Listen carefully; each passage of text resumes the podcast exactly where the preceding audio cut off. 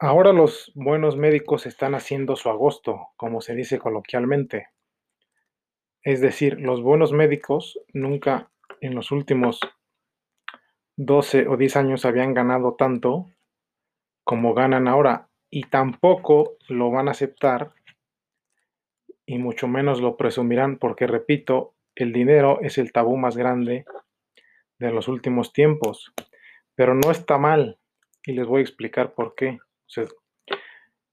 Ese problema de los medios es uno de los problemitas muy fuertes por los que estamos tan pobres, la humanidad en general, la civilización. Pero también eh, hay muchas otras cosas y hay una positiva y por eso empezaba a decir, los buenos médicos están haciendo su agosto ahorita en la pandemia. Y la razón es que eh, la civilización se está purificando, por decirlo de alguna manera, para que la gente más preparada sea la que tenga éxito. Como yo dije, ni en sueños podría tener ahorita el negocio de medio ilegal de vender iPhones hackeados y medio ilegal de vender polos conseguidas por la puerta de atrás de la fábrica por un pelado que podría incluso ir a la cárcel. El, que me las vendió. Pero bueno, no es ilegal completamente, pero sí es muy inmoral. Pero la civilización se está purificando para que eso ya no se haga. Entonces, yo te recomiendo que te prepares bien, estudies, leas, te cultivas, te cultives, perdón, seas decente y educado y trabajador, porque en el futuro solo la gente decente, educada y trabajadora podrá vivir bien. Repito, los buenos médicos son el ejemplo ahora eh, son un ejemplo medio feo y duro por la pandemia, claro, pero son un ejemplo de que alguien preparado, científico, con mucho conocimiento técnico, le va a ir bien y eso va a ser en el futuro. Esas cositas de hacerlo, de aprovecharse de la situación y vender iPhones hackeados y vender polos Lacoste, repito, conseguidos por la puerta de atrás, eso ya no se va a poder. La civilización se está purificando.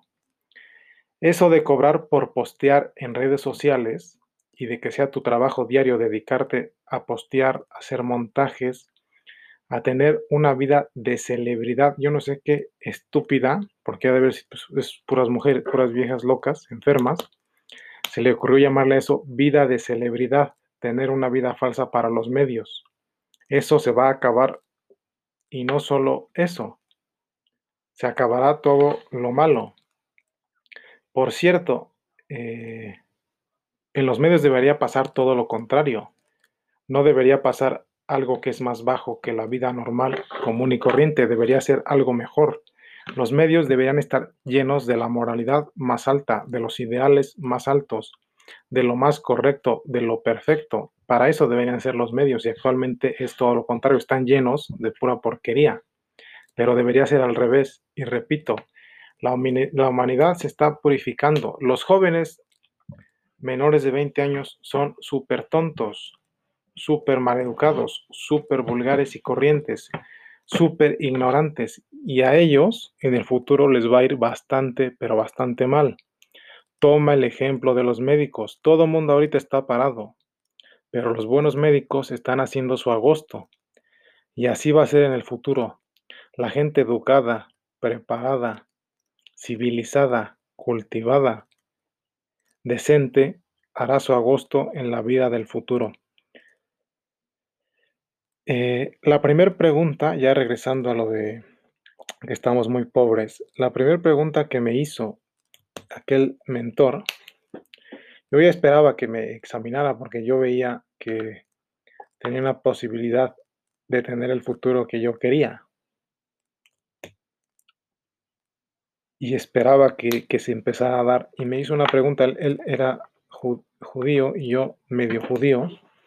Él estaba leyendo algún documento sobre la historia y la religión judía y me preguntó que, ¿tú qué crees de la pobreza?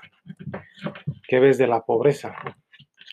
Yo, claro, no tenía mucha experiencia, no había vivido ni visto mucho y suficiente mundo. Pero tuve un día, eh, estaban arreglando una, una casa y me hice amigo de todos los trabajadores y me puse a estudiarlos. Y pues eran eh, la mayoría gente pobre. De albañil, por cierto, se puede vivir bastante bien. Los buenos albañiles hacen muy buen dinero. Eh, en, México y Latinoamérica, pues es un trabajo que no tiene seguridad social ni nada de eso, pero en Estados Unidos y Europa, pues es un trabajo como cualquier otro, con sueldos fijos y pueden tener sueldos elevados y pues, posiciones elevadas y tal. Los estudié entonces y yo le contesté. Ah, y, y para eso yo no, yo empecé a leer como hasta los 16 eh, o 17 años. O sea, yo cuando era niño no leía, me la pasaba haciendo otras cosas. Pero sí tenía eh, Leía, no, no, no, leía por gusto, quiero decir, literatura y filosofía como cuando era adolescente, pero sí, claro que tenía, eh, estudiaba y siempre he sido muy rápido para entender las cosas. Entonces él me leyó un, un trozo y en palabras de aquellos tiempos, ahora ya después de estudiar, lo que él me estaba leyendo es eh, más o menos lo que se conoce como estoicismo. El estoicismo es una filosofía de vida en la que la gente acepta pendejadas, eh, basura, dificultades, mierda, cosas malas, por el gusto de aceptarlas, por el gusto de ser lo suficientemente fuerte para aceptarlas. Y su pregunta iba encaminada a eso. La gente debería aceptar la pobreza por el gusto de tener la fuerza de aguantarla. Y yo le dije que la pobreza, claro, con otras palabras, de un niño de 12 años que no era cultivado, o sea, ni siquiera conocía el estoicismo. Yo le dije que era una pendejada que la gente tuviera que vivir pobre, nada más por aguantar la pobreza. Yo no le veía ningún sentido. Yo no le veo ningún sentido hacer sacrificios sin esperar conseguir algo de, de eso. Yo, por ejemplo, sé que he renunciado a muchísimas cosas al hacer la chocolatera y al querer hacer los negocios independientes pero lo hago pensando, dirigiéndome y esperándome que en el futuro me vaya mucho mejor eh, que los hubiese hecho de la otra forma. Y, sé por experiencia que conseguiré eh, lo que quiero, porque ese, esa forma de pensar lo he aplicado a lo largo de mi vida en otras cosas y siempre he tenido buen resultado, porque eso es lo correcto. Tú debes sacrificarte y debes sacrificarte cada segundo de tu vida. Cada segundo de tu vida te debes de exigir, pedir más de ti, pero lo debes hacer para pedirte algo, para conseguir algo, perdón, para lograr algo, para ser mejor que si no hubieras sacrificadote. Entonces yo le dije que no le había ningún sentido a la pobreza y le di mi explicación y le pareció fantástica. Y bueno, pues ya de ahí ya nos empezamos a llevar más profesionalmente. Y repito, bueno, a él le urgía, le urgía a alguien así como yo. Y pues ya se fueron dando las cosas. Yo sabía que, y siempre he sabido, que, que muchas cosas de la vida no se pueden cambiar ni arreglar.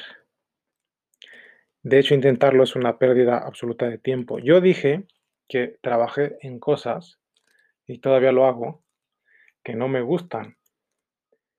Pero no lo hago eh, más que por la única razón de que necesito aprender. No se aprende en los libros, no se aprende en las clases, no se aprende a los salones. Ahí lo que se enseña es para, para tener eh, reflexión, para tener una estructura mental, racional, intelectual y organizacional, pero mentalmente. Uno aprende haciendo las cosas. Esa es la razón por la que a pesar de que detesto el status quo, status quo es la correcta forma de decirlo, pero en español es status quo, a pesar de que lo detesto, el status quo y el establishment, lo establecido en los negocios y en muchas otras cosas, trabajé y sigo trabajando en ellos porque necesito aprender y la única forma de aprender y de saber hacer, pues es metiéndose a trabajar en ellos. Si no hubiese trabajado donde no me gusta en el fondo, por lo que ya he dicho que me parece inmoral, estúpido, vulgar, tal, pues no sabría cómo hacer los chocolates que ahora vendo. Es obvio y evidente. Esa es la razón por la que pues trabajé y seguido trabajando en cosas que no me gustan. Pero no me gustan principalmente por eso de los medios. Ese es el, el, programa que más me molesta. Eh, pero bueno. Entonces yo soy consciente de que no cambiaré y no se pueden cambiar muchas cosas. Pero particularmente en los negocios trabajé y sigo trabajando porque pues, necesito aprender, necesito saber hacer las cosas y la única forma de saber hacerlas es haciéndola. Hay cosas, por supuesto, que sí hay que negarse a hacerlas, ¿no? Eh, pero en, ese caso particular, pues necesitaba aprender a desarrollar negocios. Si no, repito, no podría tener la chocolatera, que es un negocio independiente. ¿Cómo sabría hacer los chocolates? Eso nos aprende en los videos de YouTube. Eh,